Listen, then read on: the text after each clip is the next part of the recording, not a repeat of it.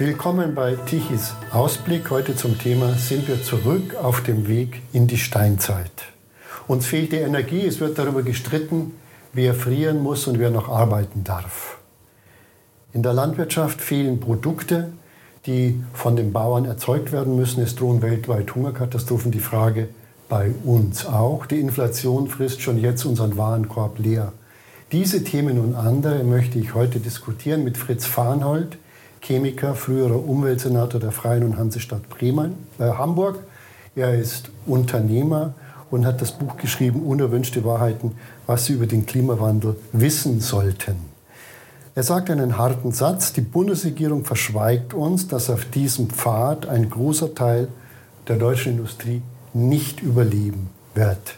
Dieses Thema wollen wir auch besprechen mit Silke Schröder, Unternehmerin in Berlin, die uns sagen wird, wie jetzt diese Zusammenhänge auf eine Stadt, auf eine Großstadt, nicht nur Berlin, sondern auch Hamburg oder München, durchschlagen. Und wir senden heute nicht aus dem Gemüseladen, sondern wir haben als Gast Jan Holst Oldenburg. Er ist Bauer in Segeberg in Schleswig-Holstein. Seine Früchte stehen hier auf dem Tisch. Zurzeit sind es Kirschen, Kartoffeln, Erdbeeren. Der Spargel ist aus. Und das sind die Fragen, um die es geht Herr Holst-Oldenburg, geht uns das Essen aus? Vorerst glaube ich nicht, dass uns das Essen ausgeht. Ähm, es wird sich nur verlagern dorthin, dass wir es den Armen wegkaufen, solange wir uns, wir uns das leisten können. Was heißt den Armen wegkaufen? Wir hören davon auch in den Tagesthemen, in der Tagesschau, dass in Afrika Hungersnot herrscht. Geht es da jetzt los oder was machen wir damit? Wir, ich würde sagen, wir sehen einfach weg.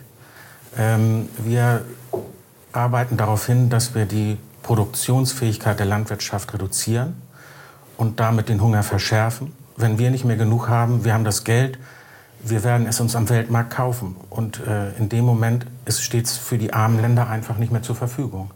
Woher kommen denn die Lebensmittel, die Sie produzieren und die, die im Supermarkt verkauft werden? Ähm, die, die wir selber produzieren, kommen von unserem klar. Acker, ganz klar. Ähm, und die, die im Supermarkt angeboten werden, da beginnt es jetzt, dass es sich immer mehr verlagert. Wir haben ähm, eine aktuelle ähm, Werbung bei der Edeka gehabt, die zur Haupterdbeerzeit lief.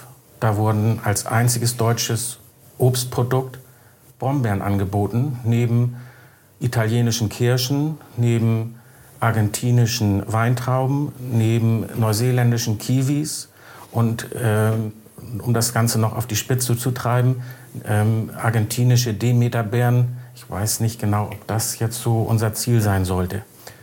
Aber der Trend geht dorthin. Und wie ist es mit dem Getreide? Es heißt, seit Krieg in der Ukraine ist und in Russland ist die Getreideversorgung der Welt gefährdet? Ich glaube, dass die Getreideversorgung der Welt nicht gefährdet ist, aber für Teile der Welt ist sie gefährdet. Für uns eben nicht. Wir haben diese diesen Wohlstand, den wir, den wir jetzt noch haben, von den können wir uns auf dem Weltmarkt das Getreide besorgen. China tut das ganz stark. 50 Prozent der Getreidevorräte der Welt lagern in China. Ähm, die sorgen jetzt schon vor. Und ich glaube, dass unsere Politik unbedingt gegensteuern sollte und unsere Produktivität in der Landwirtschaft, Landwirtschaft steigern sollte und nicht, wie es gerade passiert, sie absenken sollte. Wie wird sie denn abgesenkt? Die wird ähm, hauptsächlich durch die EU abgesenkt, ähm, durch Vorgaben, die wir erreichen müssen. Es, wir sollen weniger düngen, was auch gut ist, aber eine Pflanze braucht eine ausreichende Nährstoffversorgung, um ihre Leistung zu erbringen. Wenn wir unter dem Bedarf düngen, werden wir weniger ernten und wir werden auch viel schlechtere Qualitäten ernten. So beginnt das. Es geht weiter mit dem Pflanzenschutz. Wenn wir äh, die Ernte verlieren durch Schädlingsbefall, äh, werden wir das nicht ernten können. Und diese, diese Kirschen sind so wunderbar. Haben Sie die ausgesucht für uns, mit der Hand ausgesucht? Nein, habe ich nicht. Die kommen tatsächlich bei uns so von den Bäumen. Ähm, noch ist das alles so möglich. Ob es so bleibt, weiß ich nicht. Wenn wir die verschärften Regeln haben, werden wir Schädlinge vielleicht nicht mehr alle bekämpfen können. Und ob wir dann jedes Jahr ernten, das weiß ich nicht. Und die Kirschen haben Würmer dann. So ist es. Herr Farnold, äh, jeder rätselt, was passiert mit dem Gas aus Russland. Bleibt es, kommt es und wenn es nicht kommt, was dann? Ich denke mal, die Bedingungen haben sich jetzt äh, etwas verbessert.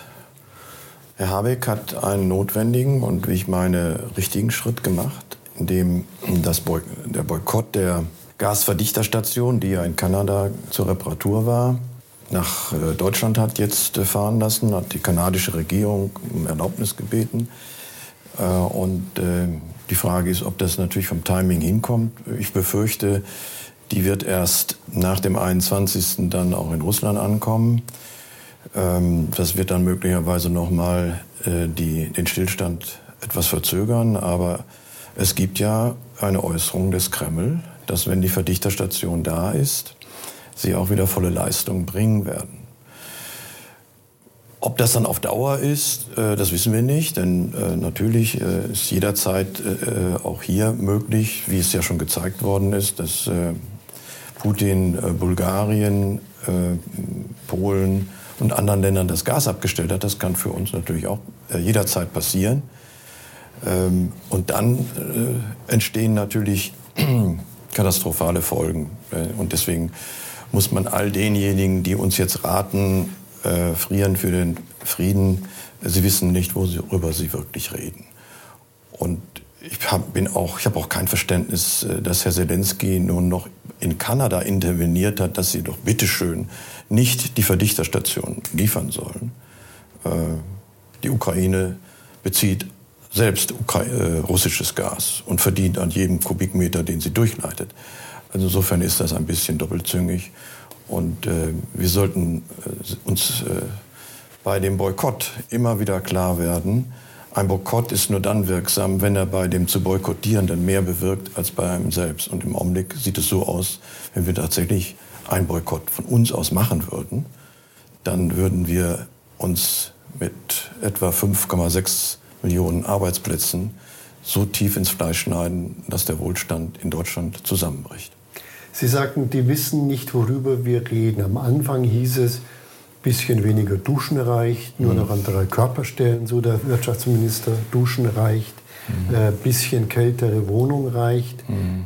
Sind das Augenwischereien oder geht es nicht wirklich um eine existenzielle Bedrohung der Industrie, wie es der Vorsitzende des Verbands der chemischen Industrie und Evonik-Chef Kuhlmann sagt? Ja, Herr Kuhlmann hat das äh, sehr schön auf den Punkt gebracht. Er hat äh, uns gezeigt, äh, dass alleine die chemische Industrie einen Gasverbrauch hat, der reicht, äh, äh, entspricht einem Zug von Frankfurt nach Sevilla. Bahnkesselwagen hinter Bahnkesselwagen. Und dann hat er die Frage gestellt, für was glaubt ihr, wie lange reicht dieser Riesenzug? Er reicht genau für sechs Tage. Das heißt also, wir sind uns nicht im Klaren, in welcher Weise wir abhängig sind. Und natürlich ist die Frage im Nachhinein noch erlaubt, wie ist es eigentlich dazu gekommen? Und äh, die Antwort ist, das ist die Folge einer Energiepolitik der letzten zehn Jahre. Wenn wir nur auf äh, Wind und Sonne äh, setzen, brauchen wir immer ein Backup. Und das war Gas. Gas wurde immer stärker importiert, weil man natürlich jedes Mal, ein, wenn, wenn ein Windkraftwerk steht, dann braucht man auch Strom. Und äh, das ist immerhin im Jahr äh, 200 äh, Tage der Fall. Äh, das ist weniger als 10 Prozent produziert. Also brauchen Sie Gas. Früher hatte man das auch mit Kohle gemacht. Das ist ja nicht mehr gewollt. Und dadurch äh, kann man eigentlich sagen, die Alternative, die jetzt ge gesagt wird, ja, wir bauen noch immer mehr Solar- und Windkraft, heißt, du brauchst auch noch mehr Gas, um das zu erfüllen. Und deswegen ist das ein bisschen äh, die, die, äh, die Menschen hinter die Fichte führen. Darüber reden wir später noch. Äh, mehr Wind heißt mehr Gas. Frau Schröder, wir haben ja jetzt eine Fülle von Krisen, die auf die Menschen einstürzen. Äh, wenn Sie den Immobilienmarkt sich anschauen als einen der zentralen Märkte für unser Leben, jeder muss wohnen, vieles unserer Vermögen steckt da drin, wir alle brauchen warme Wohnungen. Spürt man da schon Auswirkungen? Gibt es Ängste bei den Menschen?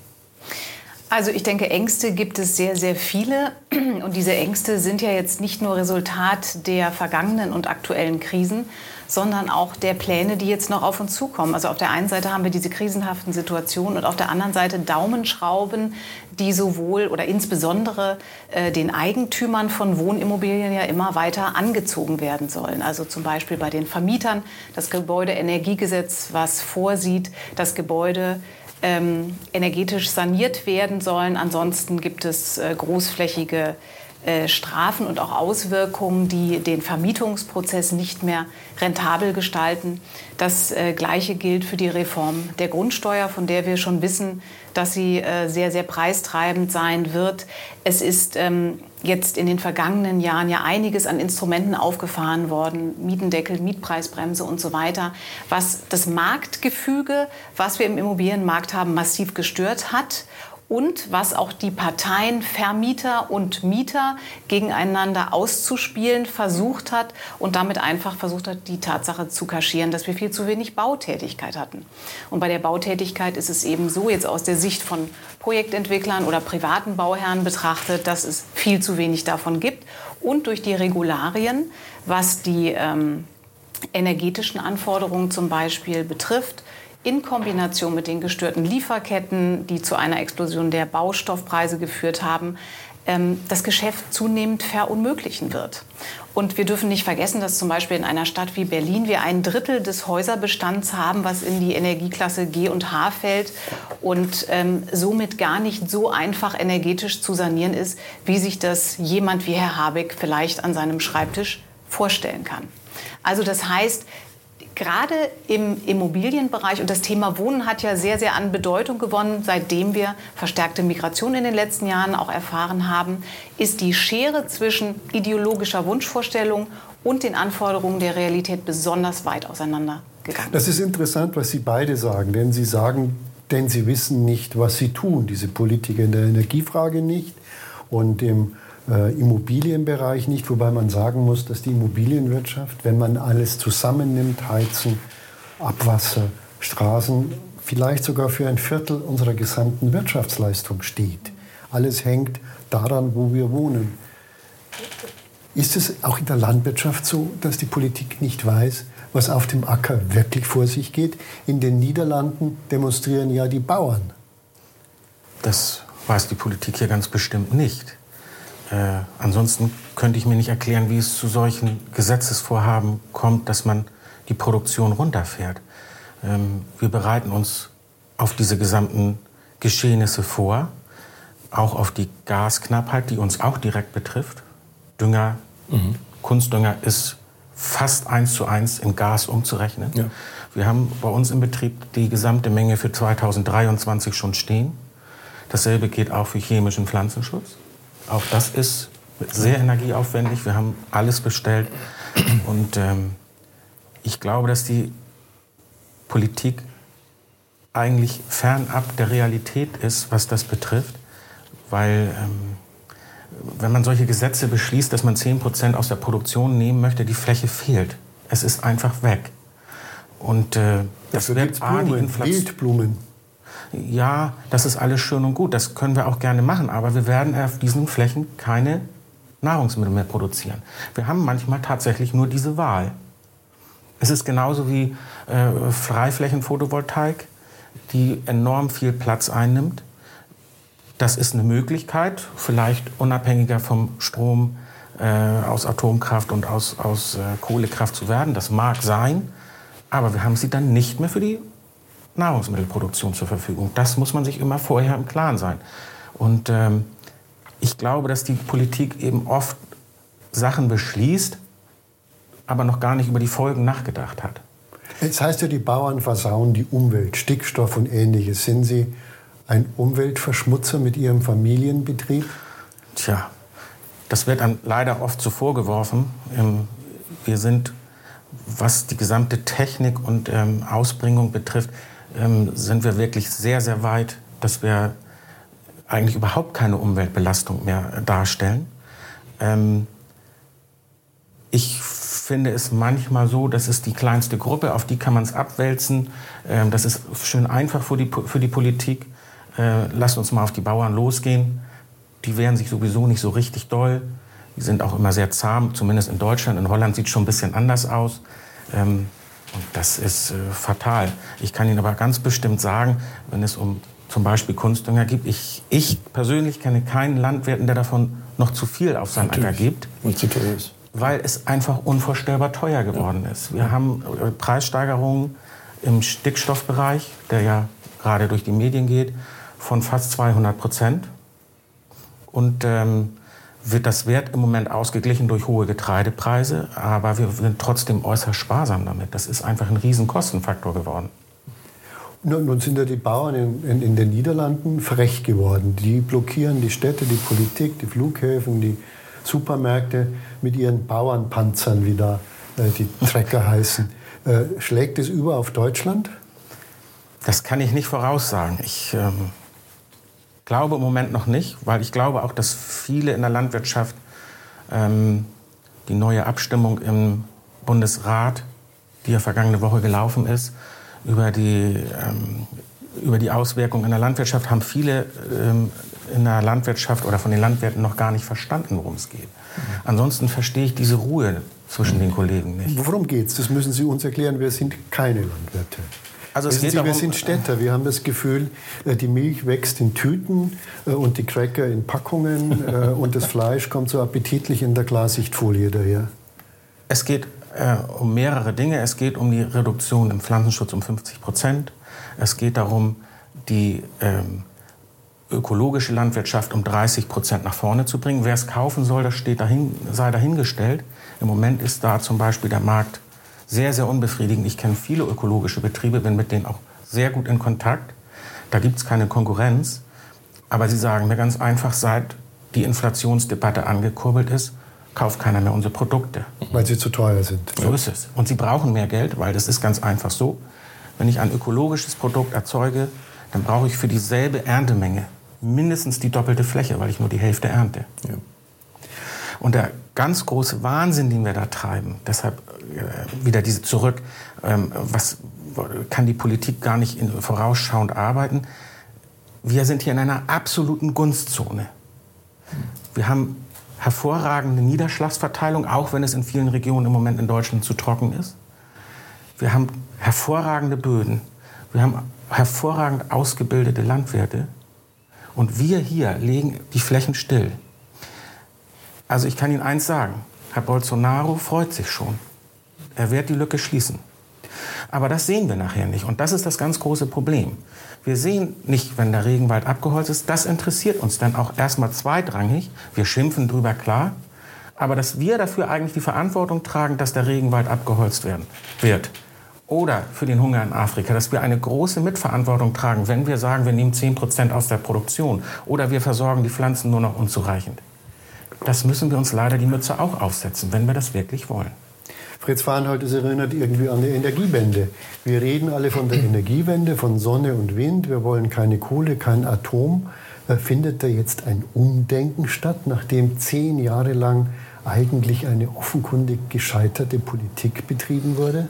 Ja, ich glaube schon. Äh, die Ukraine-Krise hat äh, das Scheitern der Energiewende wie in einem Zeitraffer von mehreren Jahren auf wenige Monate kondensiert sie war ja schon vorher gescheitert. Und man darf nicht vergessen, die Getreidepreise, die Düngemittelpreise, die Energiepreise sind schon vor einem Jahr abgegangen wie Schmitz Katze. Das ist nicht Putin. Putin wird das jetzt in die Schuhe geschoben. Und Putin hat sicherlich auch noch einen weiteren Beitrag dazu geleistet. Aber der wichtigste Treiber der Energiepreisexplosion war das Stilllegen von Kernkraftwerken in Europa. Wir haben 20.000 Megawatt Kohlekraftwerke stillgelegt. Wir haben mit alleine in Deutschland 11.000 Megawatt Kernkraftwerke stillgelegt. Und das bleibt natürlich irgendwo dann, äh, führt zu Knappheiten, dann, wenn die Wirtschaft wieder Strom braucht. Und äh, das hat sich ja im letzten Jahr gezeigt. Nach der Pandemie, alle wollten Strom haben, der Strom war knapp. Und äh, in diese nächste äh, Runde gehen wir erneut in eine, eine große Knappheit. Und wenn dann noch mitten im Winter, am 31.12., da noch drei Kernkraftwerke stillgelegt werden, äh, dann ist völlig klar, was dann passiert. Äh, Herr Habeck hat ja zu Recht Die Gaskraftwerke will er jetzt runterfahren und sie durch Kohlekraftwerke, die wir noch haben, ersetzen. Die sollen jetzt nicht stillgelegt werden, sondern sollen wieder aktiviert werden. Aber wir haben schon viel zu viele stillgelegt. Er kann nicht einmal die Gaskraftwerke, die wir heute noch haben, durch Kohlekraftwerke abdecken. Das heißt, es bleiben ein Drittel der Gaskraftwerke äh, bleiben am Netz, sonst bricht die Stromversorgung zusammen. Und in der Situation stellt man drei Kernkraftwerke ab. Das bedeutet ungefähr äh, 70 äh, Millionen äh, Kubikmeter Gas. Das ist äh, äh, unglaublich. Das ist ungefähr so viel wie einer der LNG-Terminals äh, äh, bringen soll. Das heißt, also wir stellen etwas ab, das wird durch Gas ersetzt am 1.2. nächsten Jahres. Anders geht es ja gar nicht. Oder wir haben am Ende neben der Gaskrise auch noch eine veritable Stromkrise, dann gehen also nicht nur die, äh, geht, wir, äh, sitzen wir nicht nur in der Kälte, sondern das Licht geht auch noch aus. Deswegen wird man dann wieder Gas hochfahren müssen. Und wenn wir es haben. Wenn wir es denn haben, das ist äh, richtig. Und deswegen muss man sich natürlich die Frage stellen, wenn das, äh, wenn man, wenn man wirklich erkannt hat, dass die Politik der letzten Jahre falsch war, denn das alleinige Setzen auf fluktuierende Energien von Solar, die eben nachts eben keinen Strom liefert und im Winter auch nicht und Wind äh, eben nur in 20 Prozent des Jahres, dann muss man doch eigentlich jetzt sich die Frage stellen, was muss man denn jetzt tun? Und da gibt es Vorschläge. Wir sind unter der norddeutschen Tiefebene, haben wir einen riesen Erdgasschatz. Über den wird gar nicht gesprochen. Die FDP hat es jetzt mal thematisiert. Sie könnten das anbohren. Und da wird aber gleich gesagt, nee, nee, das geht nicht, weil wir müssen natürlich den Untergrund erschüttern. Das nennt man Fracking. Aber wir nehmen Frackinggas aus der USA. Das tun wir schon. Wir machen es aber nicht hier und wir würden innerhalb eines Jahres, wir wissen genau, wo das liegt. Und der ehemalige Präsident... Könnte man das schnell machen? Das, ich stelle mir vor, dass es immer dauert, immer fünf Jahre, die zehn Jahre. Die Universität Freiberg hat festgestellt, wir können das innerhalb eines Jahres abteufeln, wenn man das wirklich will. Ähm, Ebenso natürlich bei den Kernkraftwerken immer gesagt, ja, da haben wir die Brennelemente nicht. Wenn Sie reinschauen, genau, dann sagt Westinghouse, nee, nee, wir können die innerhalb eines halben äh, Jahres liefern. Das heißt, die Politik erzählt uns Märchen. Nicht? Frau Eskens hat heute erzählt, das äh, wäre ja Blödsinn. Nein, nein, sie hat das nicht richtig verstanden. Äh, natürlich immer dieser Spruch, Kernkraftwerk macht keine Wärme. Ja, das ist richtig. Aber wenn sie abgestellt werden, dann muss Gas die wir für die Wärme brauchen, in die Kernkraftwerke. Oder sie hat ein doppeltes Problem, nämlich kein Gas und kein Strom.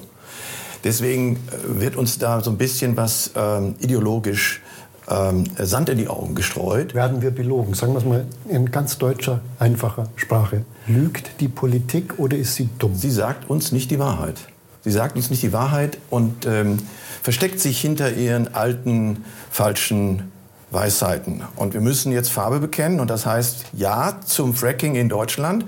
Da ist ein Schatz, der würde uns 30 Jahre lang Gas bereitstellen. Ich habe ja nichts gegen erneuerbare Energien. Ich habe das ja früher äh, als Unternehmer gemacht. Das erste Windkraftwerk in der Nordsee trägt meinen Namen, Fritz. Aber ich weiß sehr wohl, wir werden es mit 100 Prozent nie schaffen. Das, das hat kein Land der Welt geschafft und wird auch kein Land der Welt schaffen, weil sie brauchen immer Backup. Und bis man irgendwann mal Batterien und Wasserstoff und was weiß ich hat, brauchen wir noch die konventionellen. Einmal Gas, aber auch die Kohle. Die Kohle kann man umweltfreundlich machen. Sie können das CO2 herausnehmen und Sie können es in beispielsweise unter der Nordsee in tiefe Sedimente verpressen. Das ist in Deutschland verboten. Es gibt ein Gesetz. Man muss das Gesetz aufheben, dann kann man das machen.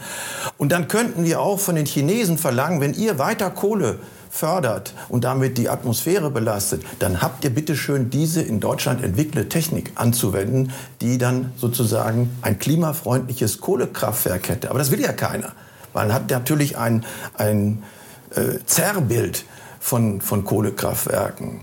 So wie man natürlich auch ein Zerrbild von deutschen Automobilen hat, die mittlerweile Abgase emittieren, die sauberer sind als die Stadtluft. Das heißt, wir haben insgesamt ähm, Abziehbilder, falsche Abziehbilder von Technologien in Deutschland zum Tabu erklärt durch Gesetz. Fracking, Erdgasfracking ist verboten. Kohlekraft sauber zu machen, ist verboten. Kernkraftwerk zu betreiben, ist verboten. Und wer glaubt, dass dieses Land mit diesem enormen Energieverbrauch nur mit Sonne und Wind sich versorgen wird, der erzählt dem Volk die Unwahrheit. Denn wir haben heute, das muss man sich doch wirklich mal vor Augen führen, Sonne und Wind machen von der gesamten Primärenergie, also Wärme, Mobilität, Strom, gerade mal 6% aus. Da muss doch jeder mal rechnen, wie viel ich bräuchte. Ich brauche wahrscheinlich eine ganze Generation, um das überhaupt hochzufahren.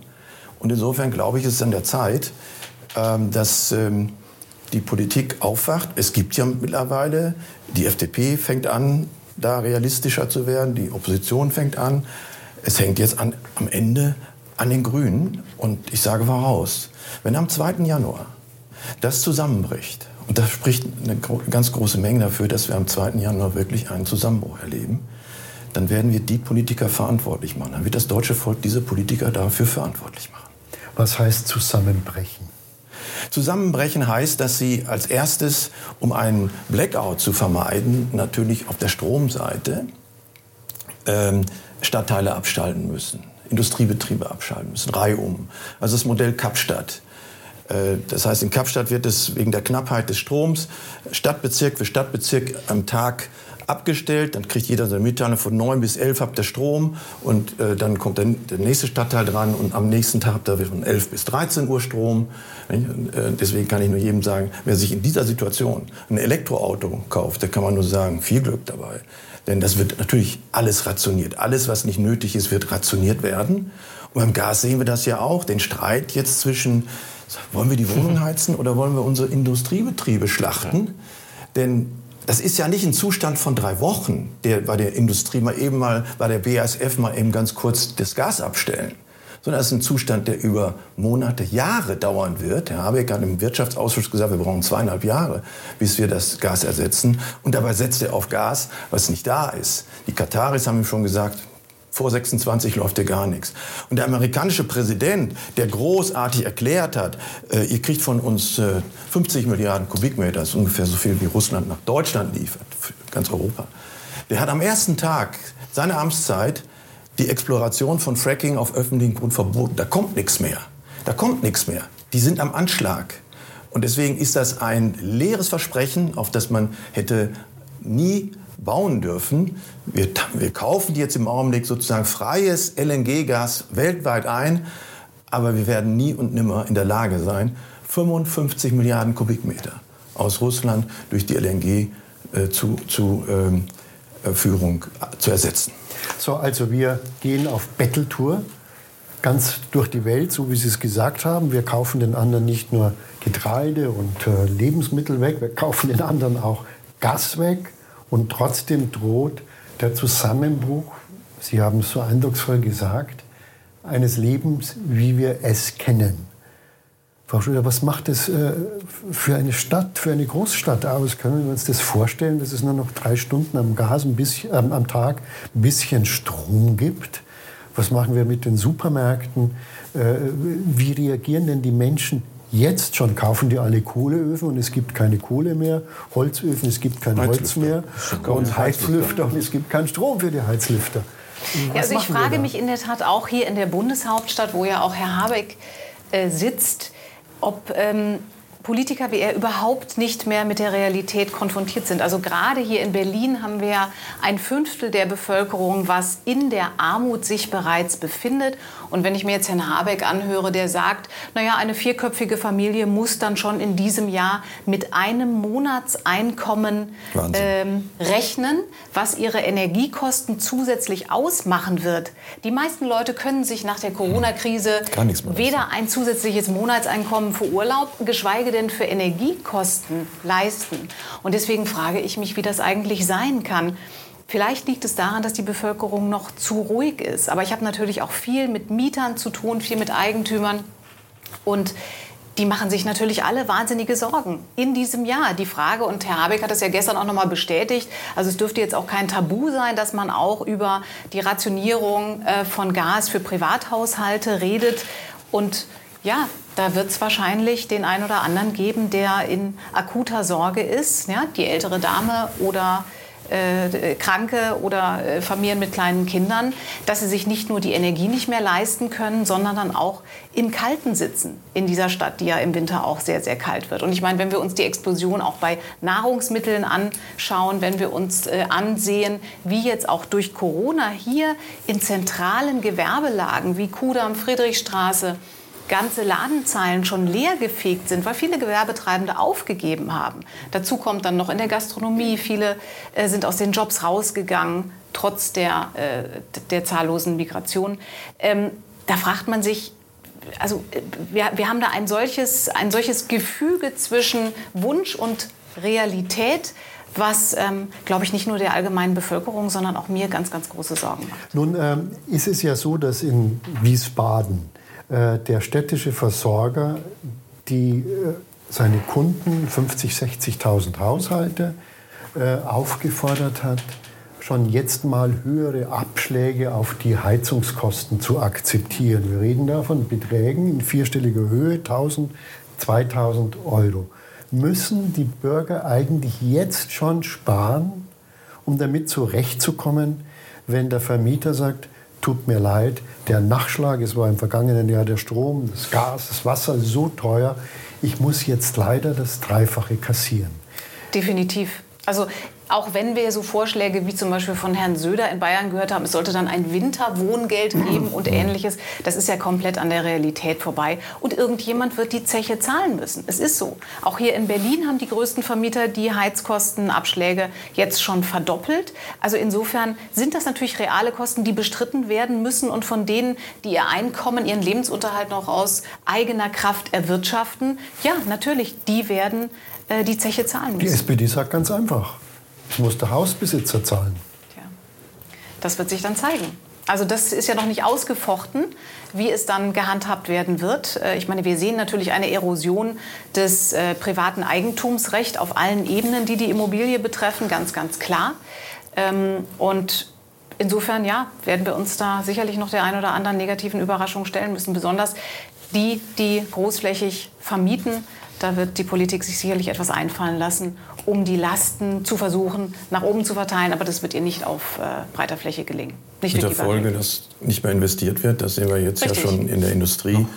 Der Standort Deutschland ist so unattraktiv geworden äh, wegen seiner extremen äh, Strom- und Gaspreise, aber vor allen Dingen auch wegen der Unzuverlässigkeit und der immer wieder sich häufenden Abschaltung. Das kriegen Sie ja nicht mit, dass Industriebetriebe um schon heute abgestellt werden, Aluminiumwerke, Stahlwerke. Und kann man die dann abstellen? Entschuldigung, ich habe immer gehört, Stahlwerke, Öfen müssen laufen. Ja. Wenn sie erst erkalten, erkaltet auch das äh, zu schmelzende Gut und wenn das schmelzt. Ja, das ist immer eine Frage, wie weit man es treibt und das machen die natürlich nicht für drei Tage, sondern eben mal für ein, zwei Stunden. Das können sie dann schon machen. Dann wird aber in der Zeit nicht produziert. Äh, sie dürfen nie so weit gehen, dass ihnen der Aluminiumofen sozusagen er, erstarrt. Dann können Sie dieses Aluminiumwerk weg, wegwerfen. Das weiß, weiß, natürlich auch der Stromversorger, der Netzbetreiber. Und deswegen gibt es Vereinbarungen, äh, bitte nicht mehr als zwei Stunden. Äh, aber das ist natürlich ein, ein Umfeld, in dem niemand in der Welt in Deutschland noch mal eine Automobilfabrik bauen will oder sollte. Und deswegen ist die Entscheidung im Saarland, das ist eigentlich ein wirkliches Zeichen an der Wand zu sagen, Deutschland ist auch als Automobilstandort nicht mehr attraktiv. Die Entscheidung ist dann nach Spanien gegangen und 4.500 Arbeitslose entstehen jetzt im Saarland. Das ist die Folge und da werden wir noch sehr viel mehr sehen. Und wir vergessen eben auch, wie stark wir auf Gas äh, und Öl angewiesen sind. Äh, das ist ja nicht nur die Großindustrie, das ist der Brötchenbäcker und Sie sehen ja schon die gestiegenen äh, Brötchenpreise. Das ist die Papierherstellung. Wir werden am Ende kein Papier mehr haben, wir werden kein Verpackungsmaterial mehr haben. So weit wird das gehen, wenn Sie das Gas stoppen müssen.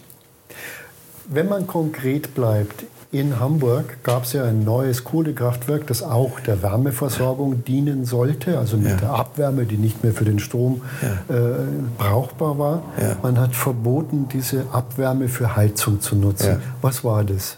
Ja, man wollte eben äh, kein CO2 äh, der ähm, in, der, in der Stadt hat man sich ein Ziel gesetzt, so und so viele Millionen Tonnen wollen wir emittieren. Wenn Sie ein, ein, ein Kraftwerk mit Fernwärmeanschluss haben, dann zählt dieses ausgestoßene CO2 äh, wird der Stadt zugerechnet und deswegen hat Grün gesagt, das wollen wir nicht, wir wollen die Fernwärme. Aber die, das, die Wärme ist ja da. Blödsinn, weil natürlich am Ende kommt die Fernwärme jetzt aus Wedel von einem wirklich völlig äh, alten, stinkenden äh, äh, Kohlekraftwerk aber das, sind, das ist ja Schleswig-Holstein. Da zählt jetzt also die Emission in Schleswig-Holstein. Da sieht man, wie bigott mittlerweile diese Diskussion geworden ist. Und es ist wirklich ein Trauerspiel. Das modernste Kohlekraftwerk in Hamburg steht still. Allerdings, wenn der Senat wirklich wollte, hätte er Vattenfall dazu äh, bringen können, wenigstens einen Block, das weiß ich aus den internen äh, Gesprächen, der zweite Block ist schon verkauft nach China und was weiß ich. Die haben das natürlich auseinandergenommen und haben die ganzen Generatoren sofort verkauft. Nicht? Hier hat es ja keinen Zweck mehr. Für Generatoren ist in Deutschland kein, kein Raum mehr. Also haben sie da angefangen. Der erste Block ist hin, aber der zweite Block, den könnte man noch retten. Äh, ich habe den Senat gefragt, öffentlich, wollt ihr wirklich zuschauen, dass wir im Januar wirklich nicht nur eine Wärmeknappheit haben, sondern eine Stromknappheit? Es kam keine Reaktion. Ja, der Umweltsenator hat gesagt, wir müssen eigentlich die äh, Einfamilienhäuser abschaffen, weil das verbraucht viel zu viel Wärme. Und das ist Den Plan gibt es ja auch schon länger, ne? Ja, ja, klar. Aber es gibt dann auch keine Wohnblocks. Aber nochmal, äh, das klingt ja wie ein, ein, ein, Märchen oder wie ein Schildbürgerstreifen. Ja. Insekten das Licht ins Haus trägt, weil man vergessen ja. hat, Fenster einzubauen. Ja. Wir tragen Insektenwärme herum, weil wir Generatoren verschlammt haben. Erklären Sie, Sie sind uns mal, Sie sind ja selbst Politiker gewesen, sind immer noch politisch aktiv. Was treibt Politiker zu so einer Maßnahme, die ja erkennbar falsch ist? Ja. Also ich würde es nicht als Schildbürgerstreich nennen. Ich bin da sehr viel härter. Ich glaube, das ist ein Stoß, Verstoß gegen die Verfassung. Es ist äh, ein Verstoß gegen Artikel 56, der heißt Schaden vom Volk abwenden. Und das muss jeder Minister, jeder Bürgermeister und jeder Kanzler schwören. Und was wir hier tun, das eigene Gas nicht fördern, zusehen, wie wir möglicherweise abgeklemmt werden, zusehen, wie wir Kernkraftwerke einfach sozusagen verrotten lassen, weggehen lassen, dahingehen lassen, das ist mit meinem Verständnis vom Amtseid nicht zu vereinbaren. Wie kann das so kommen? Ich kann Ihnen sagen, woher das kommt. Das ist ja nicht nur ein Thema äh, Deutschlands. Das ist, hat alle westlichen Industrienationen ergriffen. In England sind sie auch dabei. Sie wollen unbedingt auf Zero äh, CO2 auf Null CO2 zusteuern, was aber dazu geführt hat, dass äh, auch jetzt schon die Rechnung, die, die, die Gasrechnung und Stromrechnung äh, in England explodiert sind. Und das ist der Grund dafür, dass Boris Johnson seinen Hut nehmen sollte. Natürlich auch seine Feierei, aber der wirkliche Grund, dass die konservative Partei gesagt hat, wir müssen jetzt endlich einen Schnitt machen, war die Energiepolitik, die Klimapolitik, die am Ende viel zu schnell, viel zu heftig und am Ende auf dem Rücken der arbeitenden Menschen äh, ausgetragen wird. Und das also in Deutschland, in Deutschland ist man es anders. In Deutschland sagt man nicht, weil er da herum äh, getrunken hat während der Corona-Zeit. Und Sie mhm. sagen, es ist, weil die Klimapolitik für Großbritannien nicht mehr läuft. Absolut.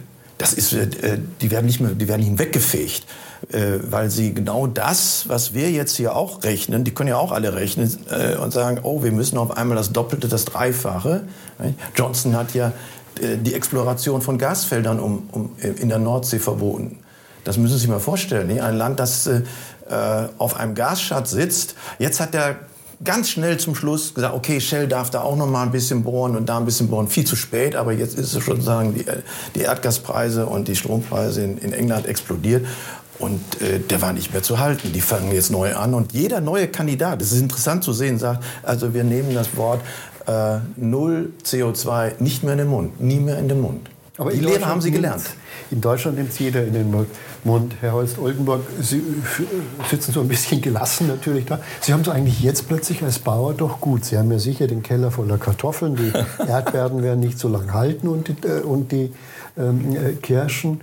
Äh, aber eigentlich können Sie sagen, was interessiert mich der Wahnsinn der Städter? Notfalls haben wir auch noch ein bisschen Holz. Äh, wir überleben an Land und warten, bis die Hamburger zu uns kommen, um wieder wie früher nach dem Zweiten Weltkrieg äh, um ein paar Kartoffeln zu betteln. Das glaube ich nicht. Ich möchte es auch gar nicht erleben. Erstmal baue ich Luxusprodukte an, das muss man ganz klar so sagen. Die Kartoffel vielleicht gehört nicht dazu, aber Man muss nicht unbedingt eine Süßkirsche oder eine Erdbeere essen. Ein Spargel gehört auch zum, meiner Meinung nach zum Luxusgut. Ähm, das ist schön, wenn man sich das leisten kann, aber es ist nicht lebensnotwendig. Mhm. Ich möchte nie, dass Deutschland in eine Situation kommt, wo wir uns da wirklich über Gedanken machen müssen, essen wir überhaupt noch Erdbeeren. Aber gelassen lässt mich das überhaupt nicht werden, weil ich sehe genau wie Sie auch eigentlich in allen Branchen immer mehr Verstaatlichung. Mhm. Ähm, wir haben jetzt gerade die Rettung von Juniper gehört. Ähm, der holländische Staat hat vorgeschlagen, entweder die Landwirte hören freiwillig auf, dann kriegen sie eine Entschädigung für ihr Land, müssen aber auch unterschreiben, dass sie nie wieder tätig werden als Landwirt. Das hört sich eigentlich an, als Verbrecher sozusagen dargestellt, hört sich das für mich an. Deshalb sind die Proteste in Holland wesentlich weiter. Die Vorbereitungen laufen hier in Deutschland genauso. Ähm, deshalb lässt mich das eben nicht gelassen. Ansonsten sollen die Holländer Bauern enteignet werden. Das ist ganz klar so gesagt worden. Ist es nur ein holländisches Problem? Nein, das glaube ich eben nicht. Das ist ja eine EU an sich, ist dahinter das ist steckt ja eine EU-Gesetzgebung. Und das ist eine EU, wie Sie es sagen, eine EU-Gesetzgebung. Und ich glaube, das wird hier rüber schwappen, wenn das dann tatsächlich aktueller wird, wenn, das, an, wenn man es anfängt, anfängt zu spüren. Was mich noch mal von Ihnen interessieren würde, ist, die Grünen sind ja immer noch sehr, sehr stark in Wählerumfragen.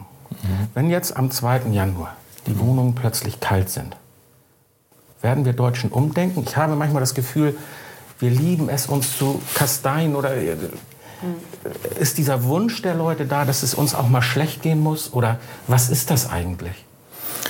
Also es wird mit Sicherheit der Versuch gemacht werden zu sagen, das ist ja, um das Klima zu retten. Und da haben wir es ja geschafft, eine ganze Generation in Angst zu jagen.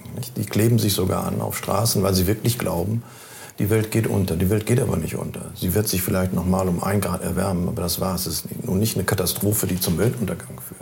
Für uns sowieso nicht in Deutschland. Und deswegen ähm, ist das äh, einer der Gründe, weswegen wir in diese völlig verrückte Situation geraten sind. Diese Angst, die ja schon fast religiösen Charakter hat, ja, mit all ihren Zutaten. Nicht? Armageddon, es gibt auch äh, ruhige Sünder, es gibt auch die Bösen in dem ganzen Spiel. Das ist so eine richtige Ersatzreligion äh, geworden, die ähm, um, sich äh, um sich greift. Und deswegen, ähm, es kann natürlich dazu führen, dass, dass äh, in der Situation äh, viele sagen, was habe ich da nur angerichtet. Aber wir haben im Augenblick immer noch eine mediale Situation, die diese Zusammenhänge ja nicht aufdeckt. Äh, ich glaube, dass viele Zuhörer noch nicht wissen, dass äh, die, der wesentliche Teil der Preissteigerung für Erdgas, Düngemittel und Weizen weltweit etwas zu tun hat mit der Verknappung von äh, Erdgas und von Strom und von Erdöl.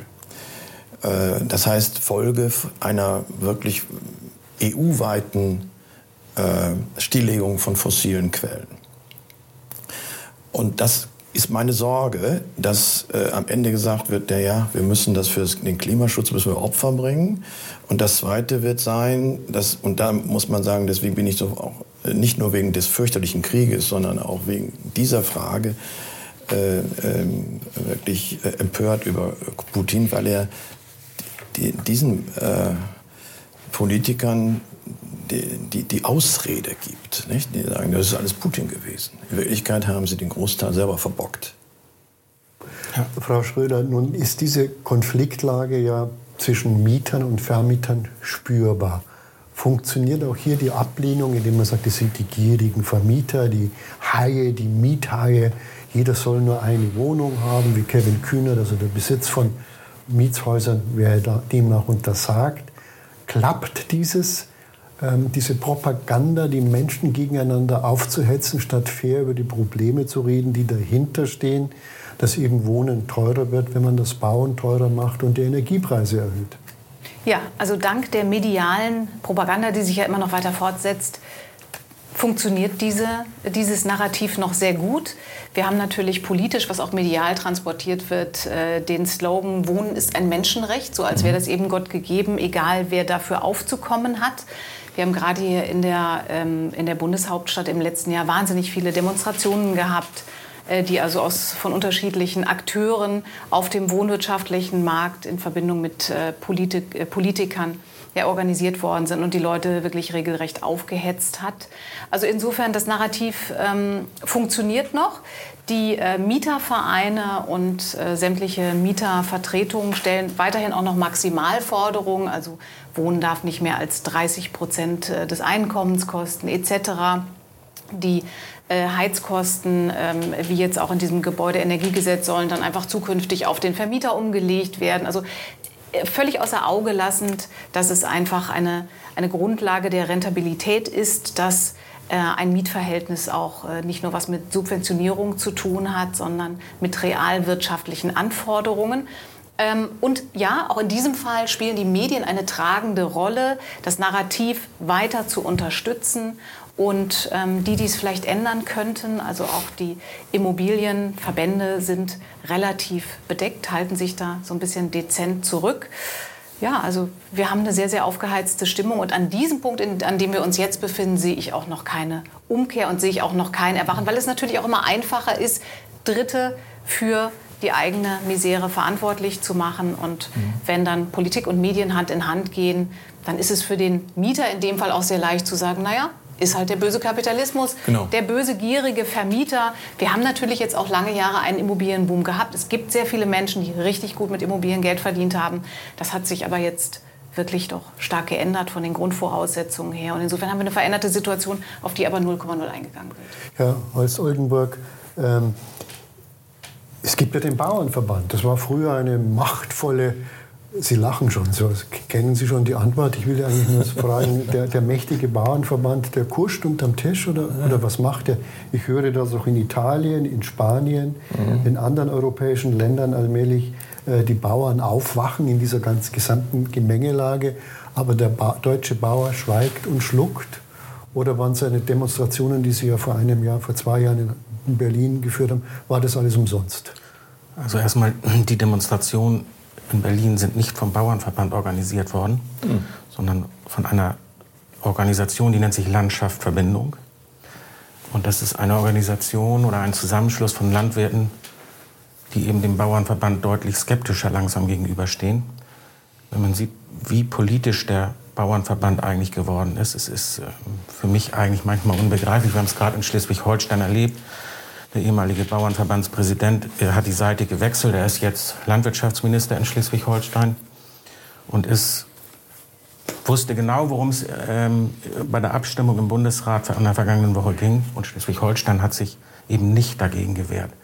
Eine Sache, wo er lange gegen gekämpft hat. Und er wechselt nicht nur die Seite, er hat anscheinend auch seine Meinung gewechselt. Ich glaube nicht mal, dass er die Meinung gewechselt hat. Ich glaube, dass der, dass der Bauernverband viel zu stark mit der Politik verbandelt ist. Und ähm, er sollte unbedingt zurück zu seinen Wurzeln kommen. Ich hoffe, dass das in, in, in den nächsten ähm, Wahlen dann auch so kommt. Ich, es ist viel Unruhe im Bauernverband. Ähm, ansonsten wird die Konkurrenzorganisation der Landschaft Verbindung, glaube ich, deutlich stärker werden. Das gilt übrigens nicht nur für die Bauernverband, das gilt eigentlich für alle äh, Interessenvertretungen, auch von Industrie und Gewerbe. Ich stelle fest, dass die Industrie- und Handelskammern, die äh, Vereinigung der Metallindustrie und Chemieindustrie, wie eine Lehmschicht zwischen den wirklichen drängenden Sorgen des Mittelstands und der Politik sich hineingelegt haben. Und sie lassen nichts durch. Ich habe selbst eine Initiative jetzt gemacht, Mittelstandsinitiative, Energie und, äh, und Klima, Klartext.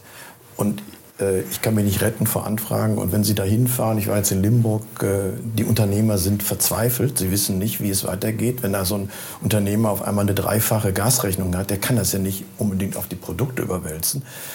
Äh, und das kommt nicht an. Und deswegen muss man auch sehen, dass die, ähm, die Industrieverbände haben offenbar eine sedierende Wirkung. Sie wirken sozusagen wie Schlafmittel und lassen nichts zu, weil sie eben auch im Lobbyismus in Berlin eher lieber mit der Regierung sich äh, lammfromm äh, äh, verständigen, anstatt dass sie wirklich die Nöte wirklich zum Durchbruch bringen. Denn es ist Zeit für einen Durchbruch, es ist Zeit für einen Ruck in Deutschland. Das glaube ich auch. Ich glaube, die Verbände egal ob jetzt auch äh, Mieter, Ver, Vermieterverbände, mhm. Ähm, das hat jahrelang gut geklappt, dass man Kompromisse mit der Politik gefunden hat. Ich glaube, man hat auch oft gute Kompromisse gefunden. Aber mittlerweile läuft es so, dass die politischen Forderungen gleich so hoch gestellt werden, dass man ein bisschen auf die Mieter oder in dem Fall auf die Vermieter zugeht, dass man trotzdem das, was man eigentlich durchsetzen wollte, auch dann durchgesetzt hat. Mhm. Es, man gibt, es sind keine zugunsten des Konsens. Ja. So ist es. Mhm. Und ich glaube, dass man da dringend zurückkommen muss, dass man wirklich Kompromisse findet. Es ist ja ähm, früher war es eben so, das wurde wirklich ein Kompromiss gefunden. Heute ist es so, dass die Politik ja. da ihr, ihr Wollen durchsetzt auch gerne gegen den und, und die Verbände einfach dann mitziehen, damit es bloß keinen Streit gibt. Wir wollen ja irgendwie dann doch die, die, die wir Ruhe haben wahren. Noch wir haben natürlich noch ein zusätzliches Erschwernis. Wenn Sie sich den Deutschen Bundestag angucken, dann kommen ja aus den wirklich betroffenen Industriebetrieben weder die Facharbeiter noch die Unternehmer. Mhm. Ja, wenn Sie mal, ich bin ja Sozialdemokrat, wenn Sie die Bundestagsfraktion der SPD sich anschauen, dann hätten Sie die halbe Bundesversammlung der Jungsozialisten hinschicken können, zwischen 20 und 30, sozusagen direkt aus dem mehr oder weniger nicht vollendeten Studium in den Bundestag. Das ist natürlich am Ende nicht das, was in das, unser Parlament hineinspiegelt, was unten wirklich abgeht. Also wir haben eine Debatte, die hochspannend ist, weil sie zeigt, dass die Politik sich von den Nöten der Menschen, von den Notwendigkeiten der Wirtschaft und des Wirtschaftens dramatisch entfernt hat. Und wenn Sie das, was Sie hier erleben, nochmal nachlesen wollen, von Fritz Fahrenhold ist das Buch erschienen, Unerwünschte Wahrheiten, gibt es in jedem Buchhandlung, auch in unserem Shop. Frau Schröder leitet eine Sendung hier auf TV Berlin, die heißt Politikum, in der ähnliche Themen besprochen werden. Und vielleicht haben Sie Lust gekriegt auf so wunderbares Obst. Und wenn Sie in Schleswig-Holstein leben, dann würde ich Ihnen den Hofladen von Jan Holst Oldenburg in Nahe im Kreis Segeberg empfehlen. Denn es ist wunderbare Qualität. Die Kartoffeln lassen, lachen mich so an, dass ich sie fast einpacken will. Äh, und im Supermarkt gibt es diese glänzende, diese wunderbaren Erdbeeren und Süßkirschen natürlich nicht. Und ich würde Sie gerne alle einladen ins Studio weil wir werden uns jetzt über diese Sachen hermachen, allerdings nicht über die Kartoffeln. Vielen Dank.